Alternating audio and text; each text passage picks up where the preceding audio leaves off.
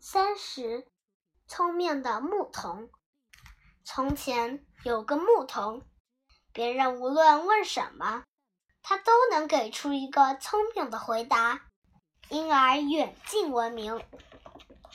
国王不相信，就把牧童叫了去。国王对他说：“如果你能回答我三个问题，我就让你住到我的王宫里来。”牧童非常自信地说：“请出题吧。”国王说：“世界上的海洋中究竟有多少滴水？”牧童回答：“国王陛下，请您下令把世界上所有的河流都堵起来，不再让一滴水流到海洋里去，那样我才能数清楚。”并且告诉您海里到底有多少滴水。国王笑了，说：“那辽阔的天上有多少颗星星？”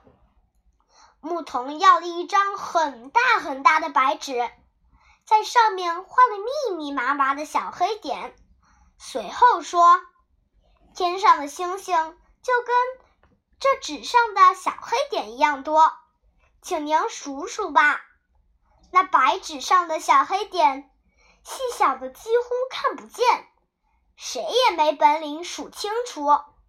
国王又出了第三个问题：永恒有多少秒钟？牧童马上回答：波尼美亚有一座金刚石山，这座山高大无比，每一百年有一只鸟飞到山上来磨它的嘴壳子。等整座山都被磨掉的时候，永恒的第一秒钟就算过去了。国王点点头，拍着牧童的肩膀说：“妙妙极了！